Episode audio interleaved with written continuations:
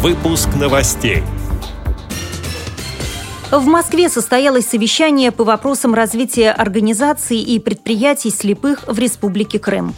Чебоксарские школы, где обучаются дети с инвалидностью, готовятся к новому учебному году. Воронежская областная библиотека для слепых объявила конкурс творческих работ. В Ярославле прошли соревнования по русским шашкам среди команд местных организаций ВОЗ. Далее об этом подробнее в студии Наталья Гамаюнова. Здравствуйте. Здравствуйте. В Москве под руководством президента Всероссийского общества слепых Александра Неумывакина прошло совещание по вопросам развития организаций и предприятий незрячих в Республике Крым. В нем приняли участие вице-президенты ВОЗ Владимир Вшивцев и Владимир Сипкин, председатель региональной организации Республики Крым Владимир Павленко, руководители четырех крымских предприятий и ответственные работники аппарата управления ВОЗ. По приглашению Александра Неумывакина на совещании присутствовали советник министра труда и соцзащиты России Владимир Беренда и советник Департамента по делам инвалидов Минтруда РФ Сергей Суменков. Как сообщил Владимир Павленко, процесс юридического оформления региональной организации вступил в завершающую фазу. Полным ходом идет формирование местных организаций. Создано 9, в ближайшем будущем появится еще 3. Также по данным пресс-службы ВОЗ на совещании были приняты решения, касающиеся статуса организаций и предприятий слепых, их имущественных гарантий и сохранения льгот для работников предприятий.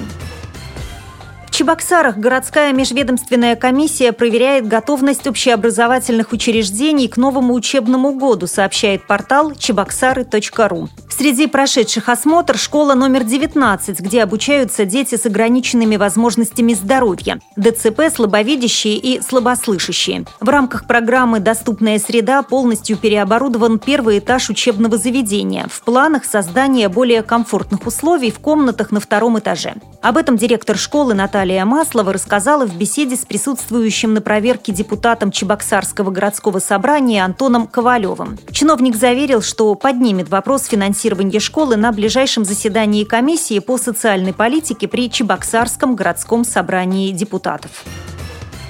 К 60-летию Воронежской областной библиотеки для слепых имени Владимира Галактионовича Короленко объявлен конкурс творческих работ людей с инвалидностью. Участникам предлагается в любой форме – живопись, графика, декоративно-прикладное искусство – рассказать об особенностях деятельности библиотеки, ее истории и современном облике, о личности и творчестве Короленко. Организаторы надеются, что конкурсанты не обойдут своим вниманием тему взаимоотношения общества и людей с ограниченными возможностями здоровья.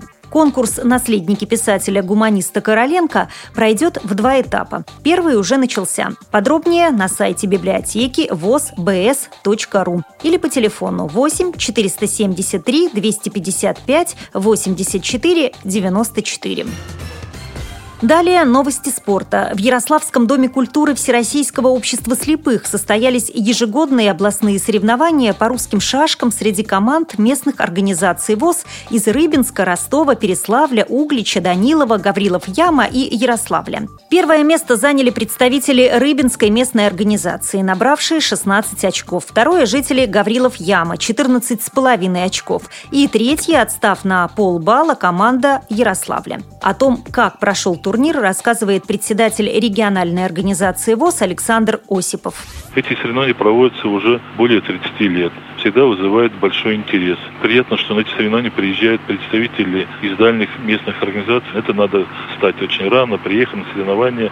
Соревнования проводились по швейцарской системе, потому что команд очень много, сыграли все и выступили очень достойно. Соревнования проходили очень упорно.